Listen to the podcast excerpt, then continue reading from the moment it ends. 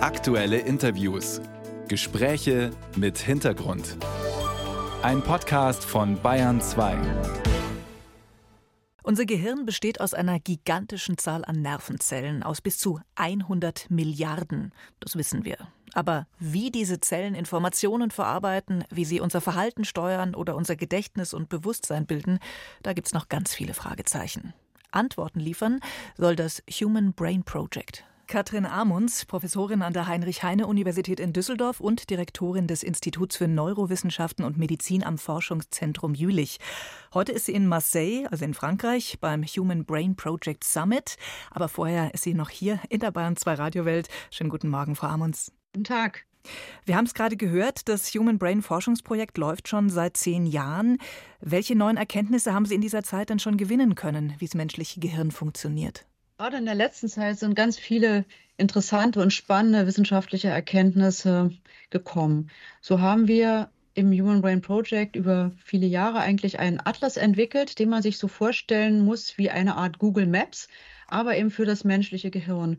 Und was wir darin versuchen, ist die verschiedenen Facetten der Hirnorganisation von der Zelle bis zu großen Netzwerken abzubilden und die verschiedenen Aspekte zusammenzubringen und vergleichbar zu machen. Und dieser Atlas wird zum Beispiel dazu genutzt, um bildgebende Befunde von Patienten oder von Probanden besser auswerten zu können, präziser zu wissen, wo im Gehirn passiert eine Aktivierung zum Beispiel während einer bestimmten Aufgabe.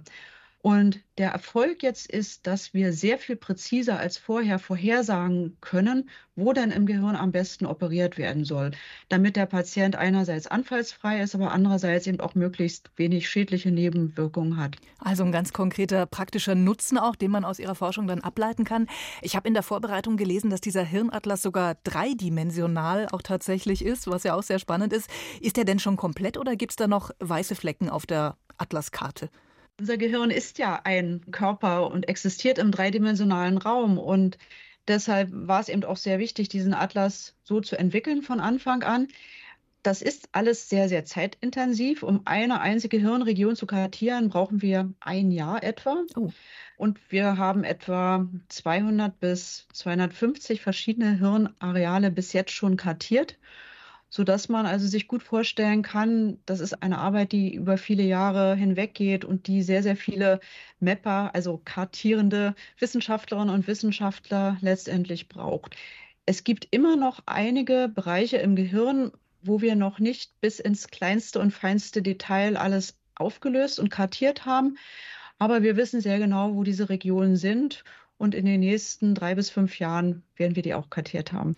Warum ist es so schwierig, das menschliche Gehirn tatsächlich zu entschlüsseln und seine Funktionsweise? Nun, das menschliche Gehirn ist wirklich eines der allerkomplexesten Systeme, die wir uns vorstellen können. Und es ist eine ganz fundamentale Frage natürlich, die wir uns als Menschen immer stellen. Was macht unser Gehirn aus?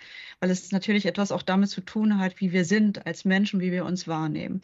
Und man muss sich vorstellen, dass es eben nicht nur 86 bis 100 Milliarden Nervenzellen gibt, sondern jede dieser einzelnen Nervenzellen kann bis zu 10.000 Kontakte zu anderen Nervenzellen unterhalten.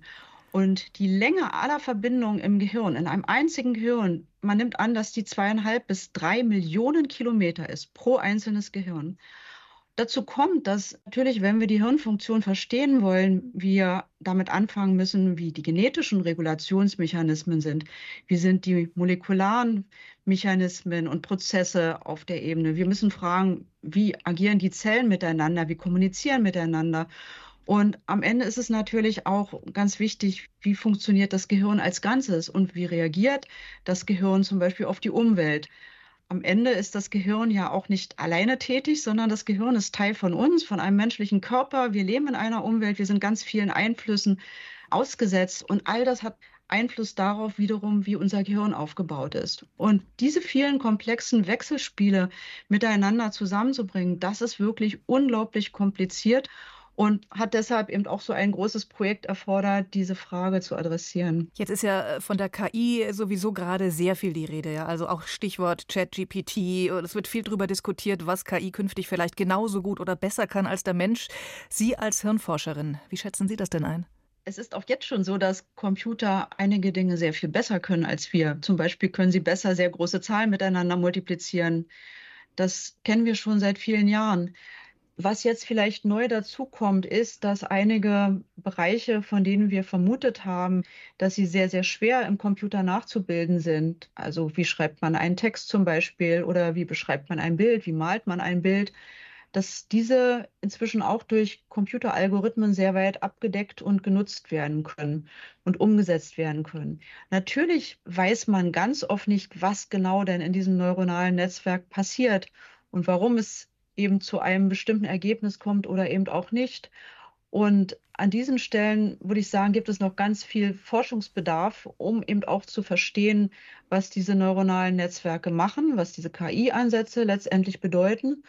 Und wir erwarten in den nächsten Jahren, dass gerade an dieser Schnittstelle zwischen Neurowissenschaft, der Wissenschaft zur künstlichen Intelligenz und Computing noch sehr viel passieren wird mit einer sehr großen Geschwindigkeit.